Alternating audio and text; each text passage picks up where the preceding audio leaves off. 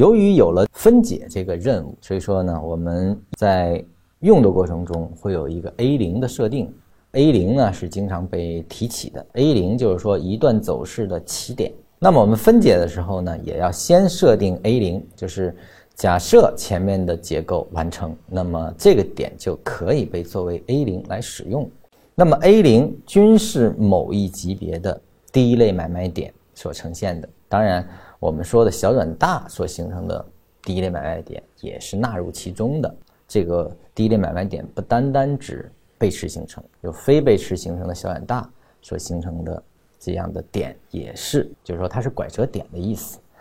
那么我们一般参照走势的这种高低点以及前走势的这种自同构性的这种充分表达，来去更合理的在设定 A 零。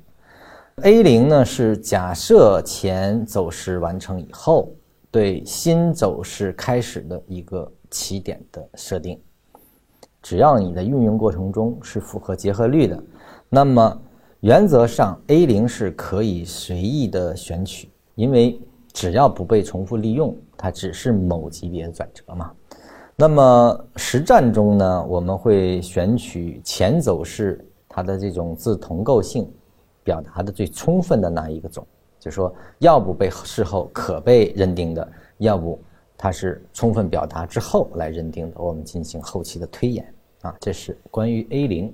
因为这个问题呢，呃，我没有专门讲过，有些提出的问题，就是我是根据这样的问题呢，给大家进行一次总结性的或者说